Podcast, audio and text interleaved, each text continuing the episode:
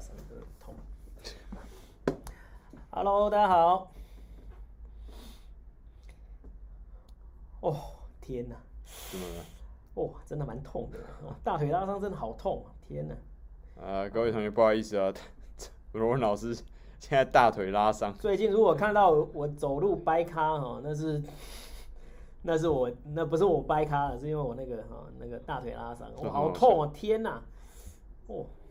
啊，今天呢，我们要跟大家讨论一下这个两岸的这个婚姻啊，然后就从两岸婚姻来看一下这个两岸的这个关系的本质啊。那最近其实大 S 离婚了，嗯，出乎大家意料，但是实际上像已经预言这件事情很久了，大概在他们结婚的时候我就说应该离婚是时间问题而已。啊，你这样子就是太。你这样子会不会太诅咒人家？也没有诅咒，因为那个时候我就我就觉得应该是会这样子，但是我没有想到他可以撑那么久。我那时候我也我也以为我是医院错误了。对对，我说哎、欸，靠，但是很久哎，他到现在都已经十一年了嘛。就他们会结婚，我说实在还蛮意外的，还蛮意外。真的吗？因为就是呃，就是而且还结婚那么久，嗯嗯，其实我是蛮意外的哈，就是因为大 S 的性格是很强势的那种。是的。对哈，那他自己性格也算蛮强势，可是他又喜欢那种性格也是很强势的。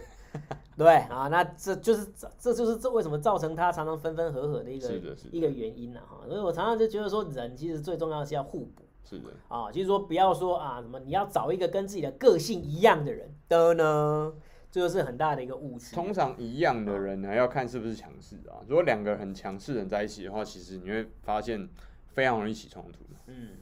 好，各位同学慢慢从那个聊天室进来哈。那今天如果相关的问题呢，也可以来跟我们留言，跟我们互动。嗯、那我们今天呢的主题就是从那个大概是王王小飞的婚变哈来看两岸关系哈。那我们其实不主要不是用要来讲这个八卦的部分哈，因为说实在的，这个他们的结婚其实跟我们两岸关系在最好的时候结婚啊。他们在二零一零年的时候，二零一零年是马英九在当那个呃总统。啊、哦，然后呢，这个两岸关系那时候是非常好，还记不记得那个时候？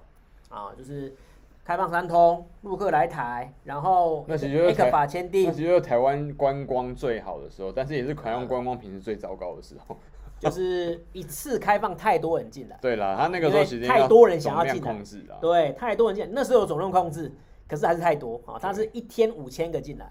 哦，那时候一天五千个进来，本来想说这样子应该还好，就还是不行。因为你想想看，一天五千个，那十天不就五万个？一天五千个，你看要多少部游览车哦？对对，我前几我前一阵子刚好就坐计程车，那计程车司机他说我以前就是旅游业 的，呢，啊旅游业都没办法做做做不下去了嘛啊！自从就是二零一六年蔡英文上台之后啊，整个旅游业算是遭到巨创重创，重创也就算了，又遇到疫情。疫情之后，那是毁灭性的打击，他连整个都那个连国就是这个岛台湾岛内旅游都不能做了，对，完全爆炸，真的是很可怜呐。哎，是不是我们有问题啊？因为到现在连一个人都没有没有留言，是这是正常的吗？你也是，正常正常啊，不太可能啊。不会啦。Hello，同学可以留言给我们看一下，我们你我你们到底能不能留言，好不好啊？没有今天大家今天比较沉默，还是因为今天那个今天大家都今天大家冷了，都去玩了，是不是啊？对对对，最近最近是真的有寒流要来。像你看哦，这个最北京应该都已经零度以下了啦。这个像台像台北哦，有啦有啦哦，吓我一跳。Hello，对啊，上海已经十二度啊，北京就两两度啊，石家庄两度啊，我靠。Bad Mew 晚上好，然后跪下一一二 一一二什么意思啊？蔡炳轩，Hello 啊，那我们今天呢，就是要来聊一下这很屌哎，好，就是完全完全不唯物辩证。你看，从大 S 十年离婚来看两岸的关系，然后第一句话就是国民政府从大陆带来黄金一年内花完了嘛？啊，我实在是我要怎么回答你啊，同学？好啦，这我知道了哈，一年内大概花掉三分之二。真因为那个时候国民政府真没那个时候把钱全部拿，因为一九四九年那到一九五零年这一段期间就是在备战嘛，因为对岸就要过来哈。那在备战的情况之下，我们花了非常多钱来买各种武器，所以在黄金那个时候就花完了哈。所以对岸可能会有一个 会有一个错觉，错觉他可能会误会了，他就是说台湾能够发展那么好，都是因为当年带过去的黄金。啊，其实是错误的，因为一年之内就换掉三分之二，只剩三分之一，本来快挂了，真的快挂了哈。那关键时候来了，韩战发，韩战爆发。啊，韩战，韩战爆发之后，美国就开始一直一钱就一直进来了，所以真正救了台湾的其实是韩战。是啊，那韩战那对岸就选择出兵嘛，对不对？啊，感谢毛泽东，就是要感谢毛泽东，对不对？因为他的他的坚持出兵，然后带来了那个大量的美元。好，那台湾能够发展这么好，不是因为当时带来的黄金，而是。蒋经国的十大建设啊，这个那个时候也是贷款的，那也是用借钱的方式做出来的。对，但是那跟内地的黄金是没有关系的。对，那个是我们跟沙乌地阿拉伯借很多钱，是不够，因为沙乌地阿拉伯那时候跟蒋经国、蒋蒋家王朝其实关系还还不错。然后沙乌地阿拉伯那时候非常有钱，我们跟他借钱啊，但是这个借钱都是很值得的哈，因为。进行建设，然后之后呢，很快就迎来。你看，一九七零到八零年代的十大建设，迎来就是八零九零年代的台湾的经济大爆发。对，好，这些都是值得的。大家看到的近代的台湾呢，其实都是那个时候创造出打下基础，然后后来在九零年代的几。末期嘛，就开始做全全民健保嘛。对对，所以看那这些东西其实都跟这个那个时候蒋经国的种种措施还有贷款，还有最重要的是台积电。对，台积电新竹科学园区。对对啊，新竹人真的就是靠新竹科学园区整个发展起来的哈。他在新竹那边圈了一块地，那里就变成我们现在的哇，不要说台湾，世界的半导体的重镇。的确是世界半导体啊。那这边同学有问到说，陈希慧。大 S 还有台湾籍有，他肯定有，因为很少有台湾人会放弃台湾籍，这个会放弃然后去拿，他可能会有台呃台湾居民在大陆居住证啊，对，居住证等于是就等于是二代身份证嘛，对，但是你说会放弃的有，像什么那个之前说台湾说自己是台湾女孩的那一个。但是为了 为了要在对岸当官，他是因为他他如果说他不放弃的话，不可能拿得到这个。他人大应该是人大代表，他一定是拿二代身份证的啦。那你要拿简单啦一句话，中华民国这个国国民身份证跟二代身份证是只能二取一啦，就这样子，好不好？嗯，对。那我们就是你看黄安对不对？你看那个刘乐言还是都是有我们那个啦，就是台湾籍啊，连黄安都有啊，黄安都没有放弃中华民国身份证啊，怎么可能？就是我们健保做的太好了。哈，我们健保做的太好了。金圆金圆圈金圆圈害大陆民众很惨，为什么？就是就是我们就是就是当时候蒋中正就是用金圆券，然后金圆券把那个黄金收刮过来。他是干大陆的钱，坏补台湾血嘛？那这个是可以理解啦。但是我觉得这个这个做法，大陆人大陆的同学会生气也是很正常的啦。所以不过你也是要站在蒋中正的立场。对，蒋中正是他为了救自己嘛。你把。你都要要他的命了，他当然是要想办法拿黄金去跟你拼啊！对对对，对啊，那不这不是很很正常的事情？什么是姓卢的一位女士啊？好，钟尚恩，Hello，向，另外一个向，哎，向恩你好，Hello。啊，这里有一个 Sarah Wong 哈，他讲很正常啦，观念不同，而且中华民国派跟中华人民共和国这种很麻烦的，而且是北京人帝国跟绿岛。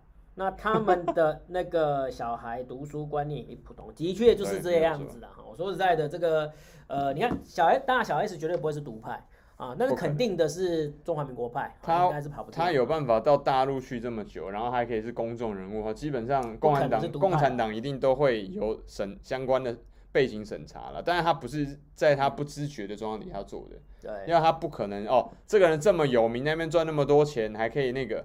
同样的，我也这边讲一下最近远东集团哦，徐旭东，徐旭东也是一个所谓关这个公公众人物。他最近被那个那叫什么赵家铁拳对重击，铁拳重击，我大家都啊，像那个你要讲一下他组合拳，我觉得实际上这个状况，我并不觉得是他是支完全支持台独，我觉得他是什么？他就是红顶商人，他就是商人，然后两面他一定会两面手法，两边一起下注的啦。对，所以他而且说在徐旭东跟国台办关系非常好。对啊，你要知道这件事，他跟 国台办一定很好。第一个是第一个是国台办的关系很好，另外一个是你要看徐旭东他做的产业是什么，水泥啊，那都是跟地有关系的，跟地有关系的，你如果要拿到大陆叫批文嘛，跟许可嘛，对不对？对，你要拿批文，你跟当地政府还有跟中共的政府关系不好，不，他觉得你是他觉得你是台独分子，你拿得到那些批文，对不起，我投给你啊。我这投给你嘛？怎么可能这件事会发生？他根本如果这个公公司跟这个老板 CEO 他是支持台独的，这件事情第一时间不可能会发生啦。嗯，所以你现在看你要看这件事情，一定是背后发生什么事。然后呢，你现在看到这个东西就是徐旭东他这些企业，他抓的这些罪名的确都应该成立啦。但是他的你一定有行政裁量权嘛？对，我可以给你百分之五十或百分之三分之一的的刑罚，我也可以给你三倍。你要不要？你是啊？我今天要借题发挥，那就借题发挥。简单来讲，就是拿徐旭东开刀这样子。对，就是就是拿他开刀这样子。他可能最近做了什么东西，很让某一些这个高官、这个正国级干部什么，但这个层级我觉得应该有到国级了。主要是那个啦，苏贞昌啦，啊其实主要还是对于苏贞昌的这个。那他就是虽小被牵连嘛？他就真的是虽小被牵连，因为。他的那个徐旭东的所有的那个政治献金都是透明的、嗯、公开的，那就这这就是他最大的败笔。因为大部分的人为了要减少这样这样子的一个都黑的，都是不要不要说黑的，都是私下基金会。私下送啊，私下送。但是远东集团不一样，他全部都是公开送，对。啊，然后。一开始当然其实都是捐蓝的比较多，比绿的多嘛。可是到了近几年之后就开始，因为他也会看风向，后来现在慢慢变得捐绿的比捐蓝的多。绿绿的也会看那个额度啊，你我靠，你给他还比给我多，对，你要不要试试看看？对，所以他是真的是双面押宝了哈，双面押宝，而且蓝绿都有收他的钱哈。那这也是为什么他在台湾能够吃那么开嘛哈，就是一般商人来讲都是要双面押宝，只是现在的一个氛围就是不能够让你在双面押宝哈，尤其是苏贞昌的。这个很多的言行其实激起对岸非常大的一个反弹，没错。然后直接把他们列入台独分子的清单，然后呢，不但是他们跟家人不准再入境，最严重的是现在连金主都要出事。好，所以说这个就是有点釜底抽薪呐，要对他们来进行釜底抽薪了哈。他现在逼就是逼台所有台商立刻站队了，现在的概念是这样子。对，就是没有像以前这样子可以双面押宝的时代了哈。那这对于商人来讲，其实是一件很痛苦的事情。对啊，因为商人就是想要双面押宝，就是所谓的呃左右逢源啊。可是现在的两岸氛围不准他再做这样的事情。我，我觉得左右逢源有一点有点污蔑商人啊。我觉得应该是说商人都尽可能大家都不要得罪，和为贵。因为我我真的没有要站队的意思。嗯、那你要知道，同学像在对岸还是有公司的啊。我们是公司还在那边，那我现在敢讲这些东西。就是因为我相信中共，他因为我自己本来我就是很讨厌塔利班干这种这种双标的事情嘛，所以本来我这种人就不会，也 size 也没有那么大啦，规模。但是你要知道徐旭东这种人，他们太聪明了嘛，他一定第一个两面押宝，也是为了说双两边的这个关系都弄得很好，他不会得罪任何人。因为政治的这个东西，很多人是锱铢必较的啊，就这些政客他是很记仇的，所以他一定是尽可能不要得罪任何一个人。他根本不敢说哦，我今天是我要让你觉得说我今天是两面押宝，不是的，他是根本不敢不敢得罪任何一个人。结果呢，他这样做了，最后还变这样子。嗯，那另外一个回答刚刚罗老师讲的说他怎么那么傻，这个傻乎乎的就把这个政治献金全部按照政治献金法弄公布出来。这你要知道，其实徐旭东他他其实守法的，这这其实才是正确的，他是守法的，他这才是正确的。而且他的路线呢，你要看他，他是他娶的太太是美国人，叫做 Mary，嗯，所以他儿子长得超级混血儿，完全就是美国人，没有混血儿，他不是是完全长得像白人，对，就是是完全没有混血的感觉，他就是白人，就是白，就是完全白人，完全白人啊。但那所以他的路线呢，他因为他们家里全部都是讲英文的，所以他走的他完全按照美国那一套去做。那美国那一套就是，那政治献金完全是空，就是完全清的嘛，就是那无论你是透过什么基金会什么等等之类，都都可以算得出来啦。就我没有想到这一招竟然他在大陆，大陆说要守法治嘛，就守法治，他守了这个中华民国的法治之后，就变成一个因为就爆炸。我要抓人实在太简单了，因为随便查就查到了，你政治献金那么多之类的了哈。但是我还是要再强烈呼吁一下一件事情啊，就是说台湾的政治为什么会腐败，其实就跟这个有关。嗯，对，你们拿了这些企业家这些钱，那你就要帮他们办事。嗯，然后选举又花那么多钱，导致你们又要开始要面 A 钱，好，还还是要干嘛的？这个就是呃台湾政治腐败的一个非常重大的一个。一个开端了，所以说要还是要呼吁大家哈，这不是只有大陆而已哈？这台湾这边，谁花越多钱选举就越不该投他，就是这么简单啊！我们要投的是那些不接受大大企业、大财团捐助，然后是真的想要为那个乡亲人民做事情的人，哈，这才是比较好的一个观念啊。那就是你看他花那么多钱来那个赞助你，你到时候你要不要听我的？你要不要给我方便？天下没有白吃的午餐啦。对啊，怎么可能？哈，所以说这这其实是一个不好的事情啊。Hello，反叛之意，哎、欸，罗老师，Hello，罗老师，这个反叛之意，我们的忠实粉丝哦。嗯、那蓝胖子这个粉丝刚刚讲，大陆很多不明就里的乡民完全不做功课，就因为名字相似，连大陆完全土生土长的远东控股都被攻击，逼得人家企业都回应和台湾远东集团完全没有关系。对啊。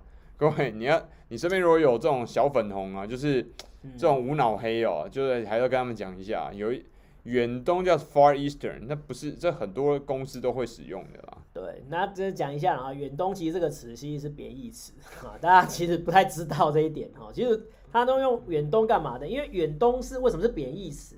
因为它是对是以欧洲为中心，对，然后我们在很远很远的东边，对对，那其实有点边缘化那种感觉。它其实就是我们在边陲地区，所以远东其实说在不是一个好的词啊，就是是很欧洲中心的一个词。对，它就是以欧洲为中心，所以说其实这个其实如果在以对岸也敢也也叫远东的话，其实是有点对 对对，大概用很久了，用用很久了啊。但是我要讲一下，这是有点那个贬义词啊。好了，那我们呢顺便来讲一下，就是大 S 跟那个汪小菲的事情，还是要稍微讲一下。对啊。就是我们不要讲八卦了一点，但是我们看一下他们两岸关系，就是刚好就是他们在两岸二零一零的时候最好，然后一直到今年二零二一年，就是两岸关系应该是史上最差的时候。这应该是这样。史上最差的时候，然后来离婚哦。那其实呢，跟我们的那个兴衰其实有关哦。那他们是在马英九任内的时候哦，那时候二零一零年开放三通。陆客来台，然后再加上那个呃 ECFA 的签订啊，那时候两岸的关系如火如荼哈，那很多那个情侣也是两岸的情侣是在那个时候结合的啊，就是就是就那一段双方最好的时候嘛，对不对？好，那时候还有开放很多自由行啊等等的哈。好，那到现在为止，然后就是导火线其实是六月的那个发文。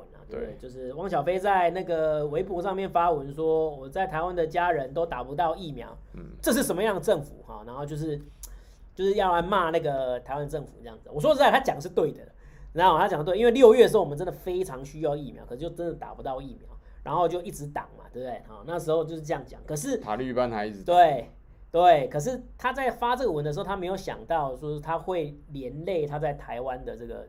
的家人也会被同时攻击，哈，因为台湾人不会跑到微博去攻击，但是他可以在台湾攻击 FB 跟 IG 上面攻击这个大 S，啊，所以他其实没有考虑到这一点，啊，然后就发了这个文，然后之后这是这个导火线，哈，所以说就砰爆炸，哈，那这个我是说实在的，那个就是大陆的那个爷们的这种个性，哈，其实跟现在的那个男女平权的那个其实。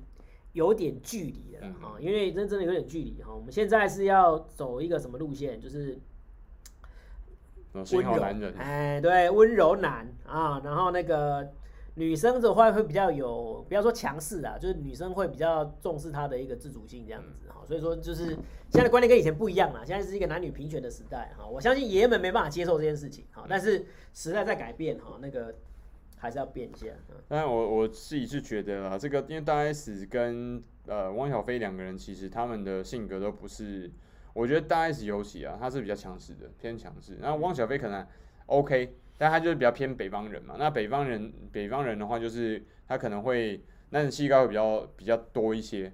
那但是我觉得整体来说，他们双方的相处，因为他们是大家注意哦，闪电结婚的，他们认识不到。我记得好像几一两个月就立刻就结婚了，嗯、对，所以他这个算是我也很那个时候一开始不太看好他们两个的婚姻可以走很久，太冲动了。对他这个，但是没有想到竟然可以维持接近十一年，这算蛮，这一算以闪电结婚的这个感情哦，你在我身边我有认识一些闪电结婚的情侣，就最后变老老公老婆，最后就报。我跟你讲，一两能够撑超过三年的那个超强的啦，那就是真的上辈子有拜那个佛陀、佛祖烧那个这么粗的龙香啊。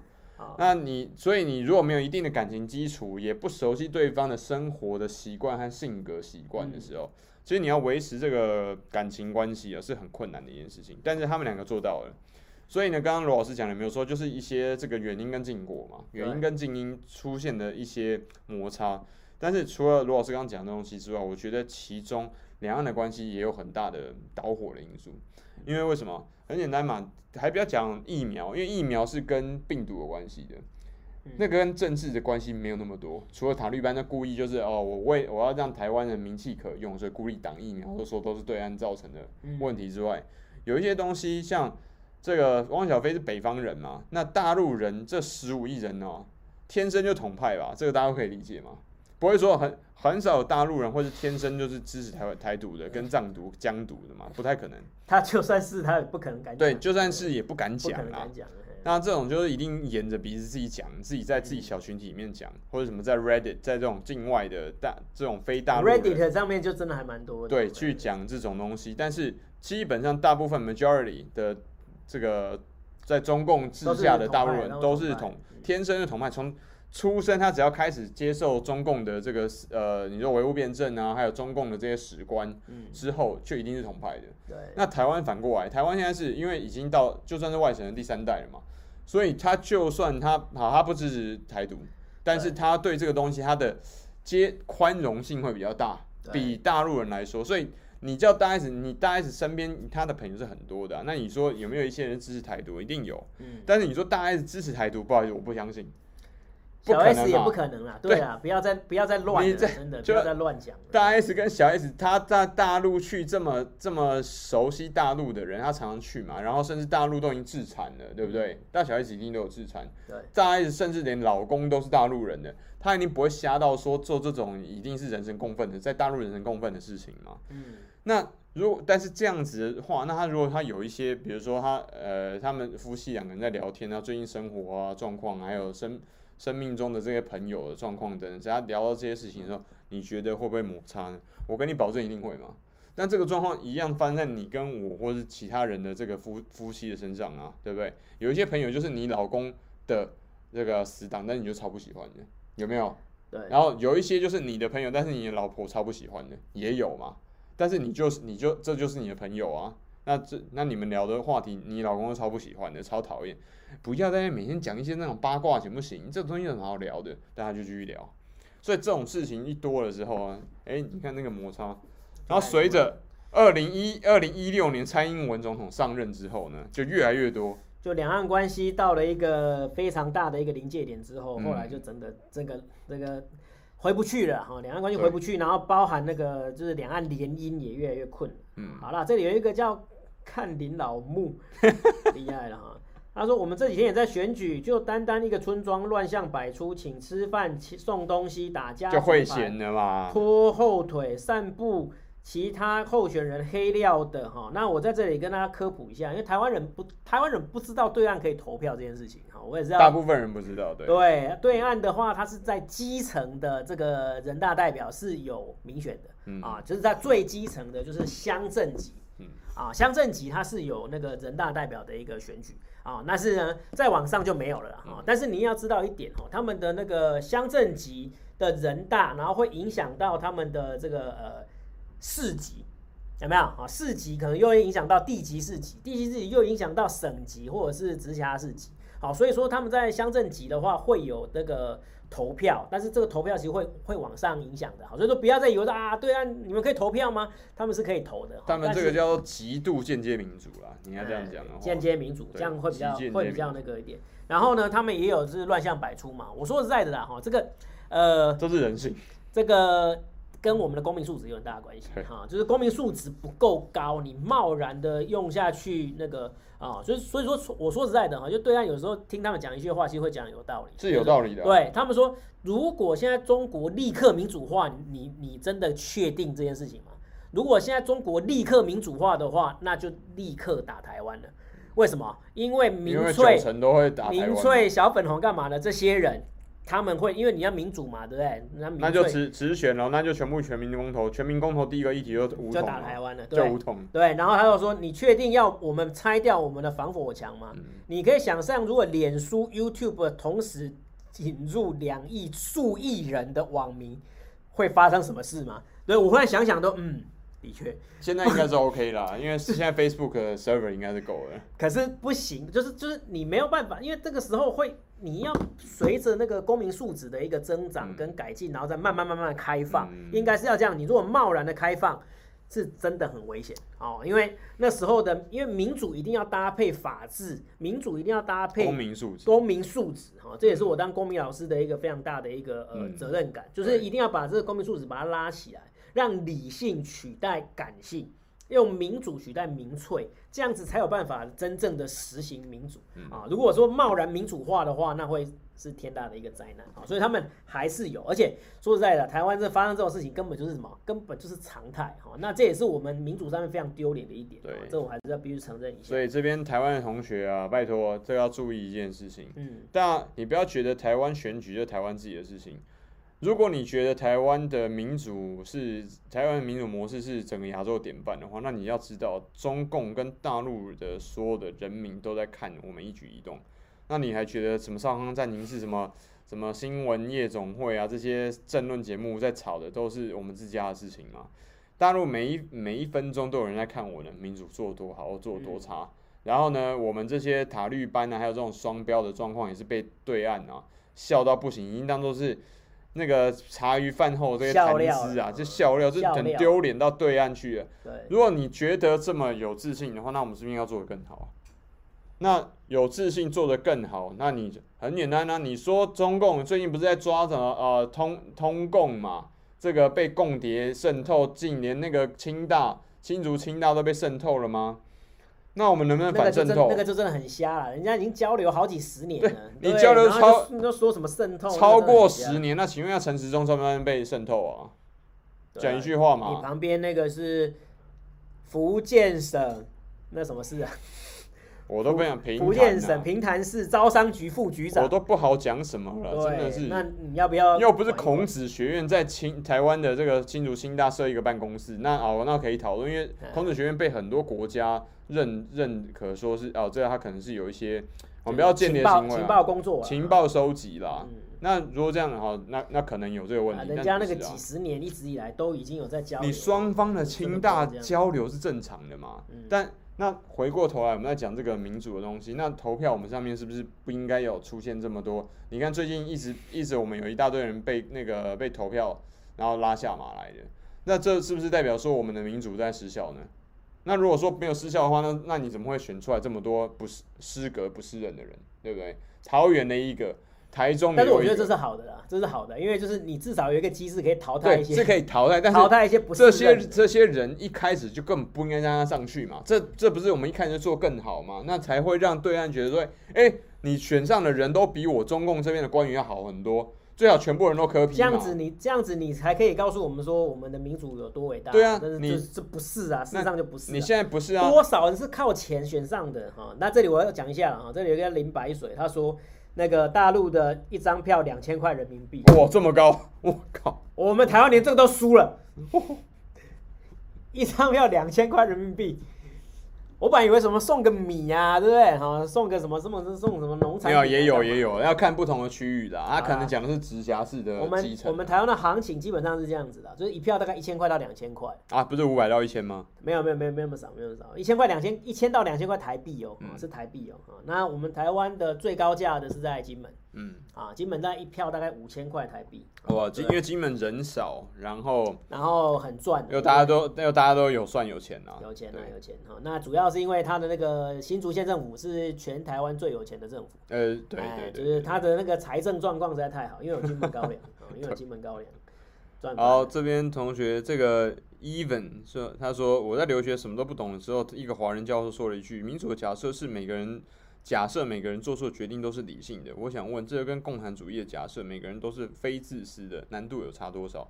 没有差多少，基本上一一样。所以它都是设定理性人嘛，所以这件事情就是现在人在制度里面的选择的一个两难啊。嗯，所以我不会，我从来，学长从来没有说过哦，民主就一定全部都正确，共产就一定全部都错误，我从来没有讲过这句话。我说兄弟登山各自努力，那对，我们彼此对方学习嘛。台湾有很多地方是很社会主义的，像全民健保就是非常社会主义的啊，对不对？健保健保连在美国都没有，诶，美国人是没有健保的哦。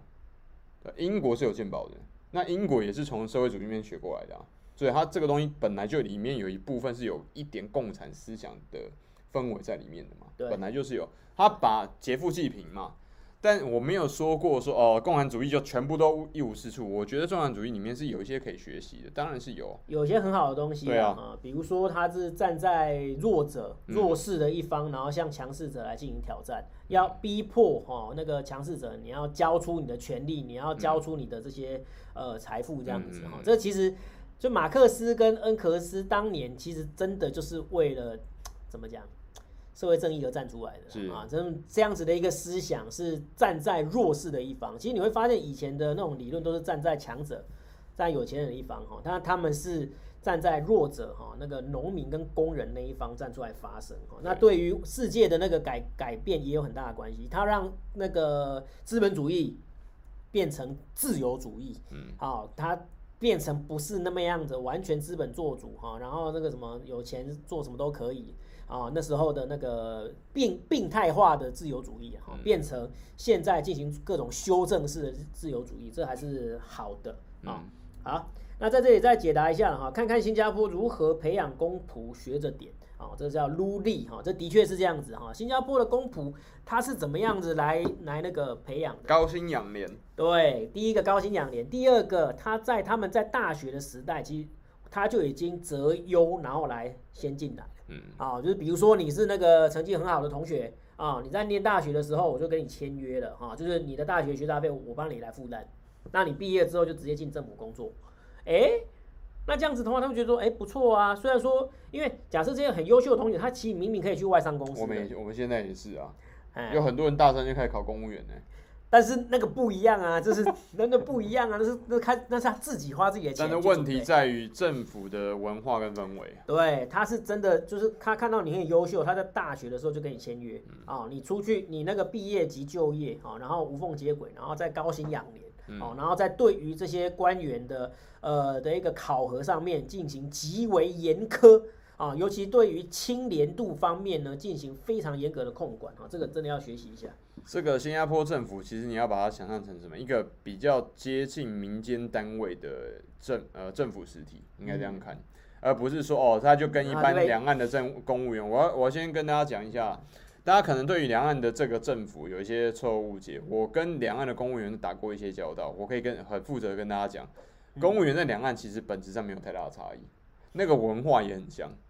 怎么说？很奇怪，分离了超过七十年以上哦。但是你要发，你会发现进入两岸中华民国政府跟中华人民共和国政府里面的公务员的的气质跟能够接受的文化都非常接近。就是什么？嗯，就是除非有人去，我们不要讲那么难听啊，就是说，除非说有很强大的从上面 top down 的这种呃压迫，然后跟压力去要求他们去变革，要不然不太会去改变。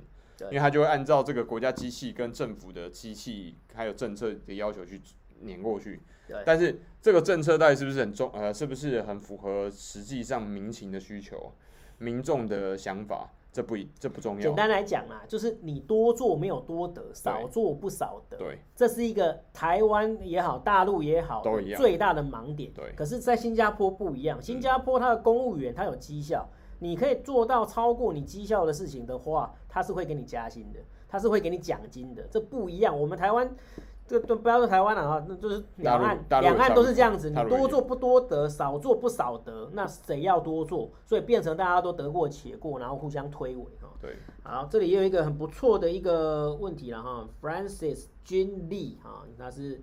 还有说，请问一下罗老师，华独跟台独有什么区别啊？这个这问题问得很好啊，因为对岸没办法分别这两个啊，我根本就不分这个东西。对，真正的台独人士啊，这只有占全台湾的百分之十趴而已。有这么多啊？就是只有十趴了哈，就是就是就是要建立，他不承认中华民国的存在，他认为中华民国已经不存在了哈，在一九四九年，这一点跟那个对岸是是一致的哈，中华民国在一九四九年就已经灭亡。他们要建立的是一个台湾共和国，这个就是台独。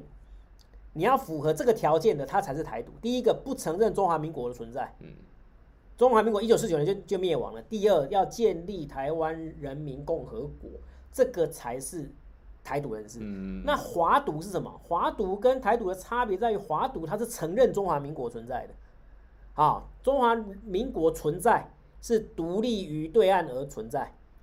互不隶属，这个就叫做华独。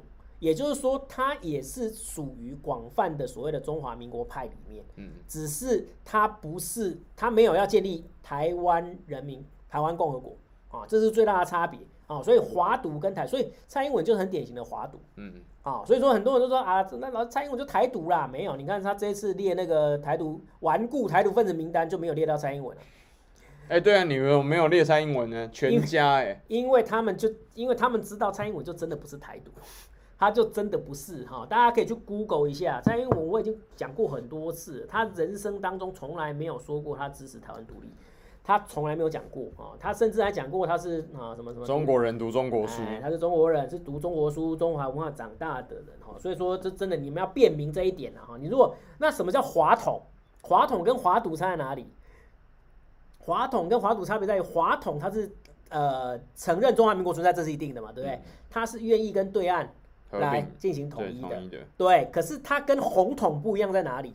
华华统跟红统谁为主体来统一啊？对，华统是认为是中华民国统一中国，然后可是红统的话，它就是接受一国两制啊，就是由中华人民共和国统一台湾，这就是红统。那红统占占台湾总人数是一趴，有那么高吗？就是就是大概就是一趴。我以为只有玉木明一个人呢，哎，就是他们还是有一群人啊，就是大概是一趴哦，那就是 OK。对，所以说红统。华统、华独、台独，那还有中立正中间的，就是在两边摆荡的，你要把它分出来，就是这总共这五块哈，你要分得出来啊，这是很专业哈，这很专业。这个这个有一点，全台湾能够跟你回答这个问题的不多啊，就在你面前啊。所以这个就你自己去看一下，但是我觉得去贴这个标签其实有时候意义并不大，因为我通常都会看什么，我不会看那个人讲什么东西，我都会看那个人做什么事情。嗯，那讲一大堆。那大部分人其实没有做什么事情啊，那做那些事情就是谁？就政客，所以政客都说他自己是什么啊？爱台湾呐！我跟你讲，这种还爱爱中国啦，这种讲这种话越多的人哦，如果跟你讲，如果是女生哦，一直跟你讲爱我爱你的哦，那個通常都是渣男呐。那同理可证，讲这种话讲越多的哦，一定是汉奸，一定是台奸，一定卖台。为什么？嗯，因为他要说服你嘛。他要说服你，他他才能够对你做一些很奇怪的事情，或者说他能够得到他想要的利益嘛。很简单呢、啊，这件事情是我已经验证过很多次很多次的。因为从“爱台湾”这三个字从陈水扁时代开始就有了嘛，对不对？然后后来就变成他的演进是这样：爱台，我爱台湾，你爱不爱台湾？然后后来变台湾主体意识，对，台湾主体价值，台湾价值跟深化台湾民主这种话讲的越多的人哦。通常越贱，这种话通常讲的越多的人就越不民主。偏偏就是大家都就是很多人都喜欢听这种话。对，啊，在这里还是呼吁一下女性女性同胞们哈，虽然虽然我们这女性女性观众很少哈，但是呃，如果女性同胞在看的话，你要记得了哈，巧言令色，嫌疑人。嗯。啊，真的是巧言令色，嫌疑人，整天把爱你挂在嘴边的哈，那反而就是有问题的。对，但是女生又很很喜欢听到男生讲，听到这些的，真的就是一个我可以理解，但是很矛盾。但是你一定要知道这件事情，嗯，就真正爱你的，他不会整天把这个事情挂在嘴边，他会用行动来表示。帮帮罗老师征婚哈，赶快赶快，这个新新好男人。好了，徐景厚他说，华独跟台独大陆不需要区分，对于大陆来讲都一样，错。啊，就是不一样，因为华独是可以沟通的。他还是可以跟对岸来沟通，嗯。啊，但是台独是完全不沟通，他就是如果台湾现在出了一个台独的总统，就是两岸就是直接打了，就是他不会跟你沟通的，他就是直接打，因为他会觉得你是邪恶的。对，那华独其实还有合作的空间。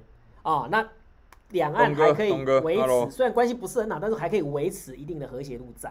啊，但是如果是台独上台的话，那就是打。你要知道，就是没有有“华”这个字的时候，通常他都会认为他自己是中国人，他还是广义的中华传统，炎黄子孙跟双两岸是兄弟，通常都都一定是他们都承认，都是都前提的。还是有中华文化，这些都是承认的。对，这个如果存在，然后跟对岸的关系呢，可以当朋友啊，不一定要当家人，但是可以当朋友啊。但是如果是台独的话，就真的就是开打。对啊，就就真的是开打，这这这没什么话讲。所以说，你看那个顽固台独分子才会列只列那几个而已嘛，对不对？他可以列很多啊，可是很奇怪，他只有列不到三个而已啊，三个而已啊，就苏贞昌，然后尤其坤吧，还有吴钊燮，哎，连就是三个而已啊。连辜辜那个辜什么辜家那个老头要辜仲辜仲不是辜宽敏，辜宽宽敏，辜宽敏都不算，都没有列，对啊。辜宽敏超已经台独走到不知道前面。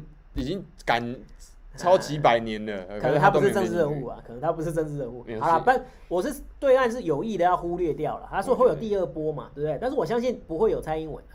因为你不管从哪一个角度看，蔡英文都不是台独啊，这个就是这个你要必须要认清楚这件事情。那你说啊，询问这个没有意义啊，就是真的有意义啊，啊，他不是没有意义的。好，然后哦，这个毛毛斯特勒金席奥塞斯库在古代有限生产力下 建立中央集权更有效，能更有效组织起人力对抗外敌，统一集权是那时代的正义。然后随着时代发展，人类的机器进步，为现在当今的。正义不在于统一或独立，而在于更多的人从暴政中解脱出来。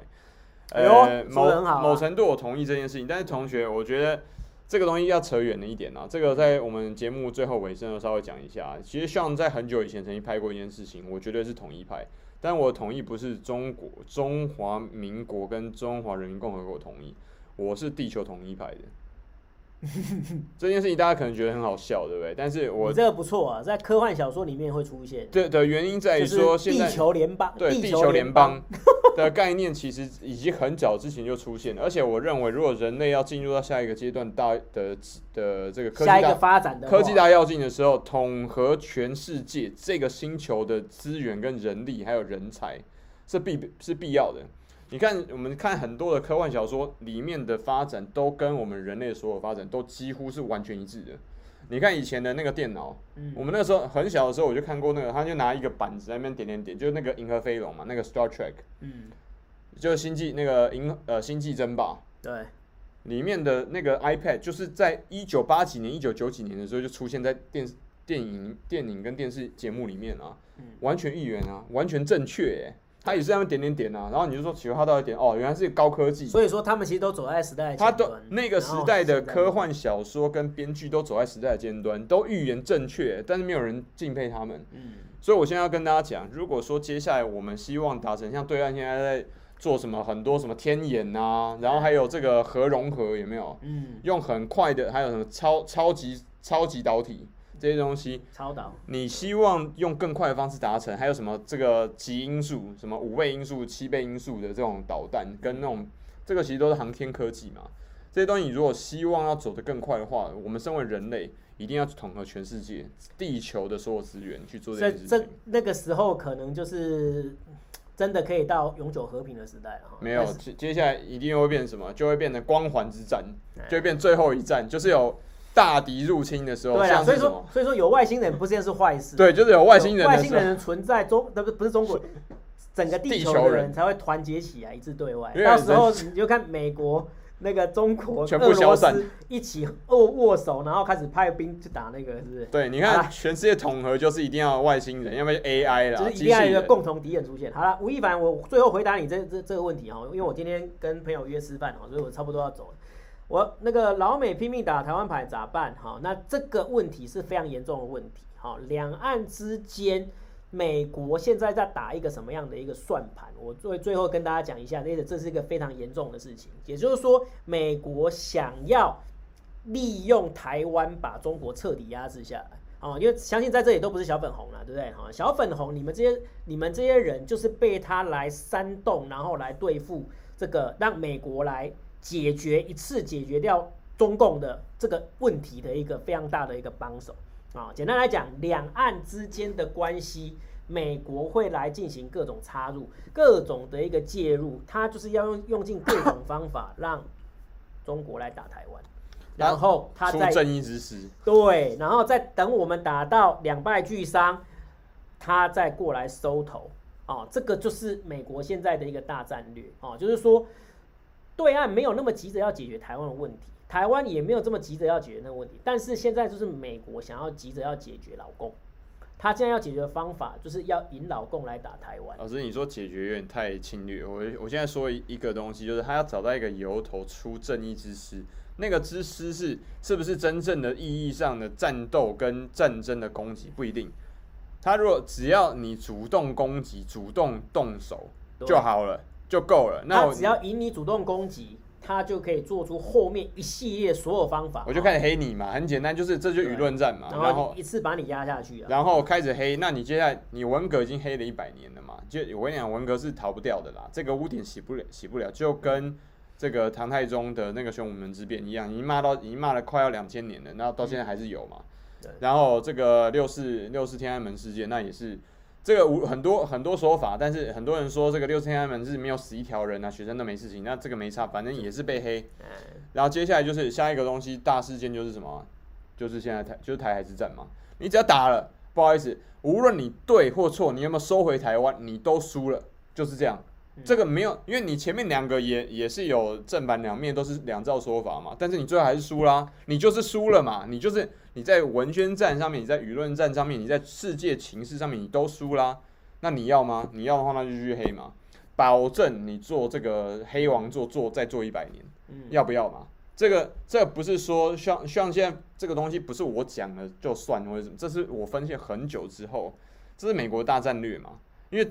我最好也不要出兵，最好我接下来就是靠全世界，包含在联合国，全部全部除了俄国之外，全部的会员国一起黑你，因为你就是有料可以黑啊。我觉得可以、啊、相信相信在我们的这边的观众都是理性的啦，哈，就是在理性的情况之下，你必须要相信这件事情，就是你只要在这个二零四零年以前，然后主动开战，就是绝对就是完蛋。好，那徐景厚他有讲了，其实大哥可以放心，老共的传统招数就是你打你的，我打我的，我不会到你安排的战场上去，放心。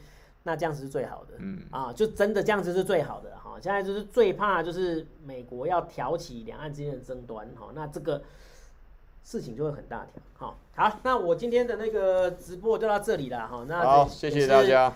先感谢大家的一个参与哈，然后呢，我们礼拜晚上会继续的来跟大家来直播哈，跟大家讲一下我们现在台海两岸的一个现况，也欢迎大家来参与啊。那我们下次见，拜拜。呃，现在是今我们正在克服这个 call in 的问题，call in 的技术，我们之后会开放 call in 给大家哈，大家可以来准备一下啊。好，谢谢大家，拜拜，周末愉快喽。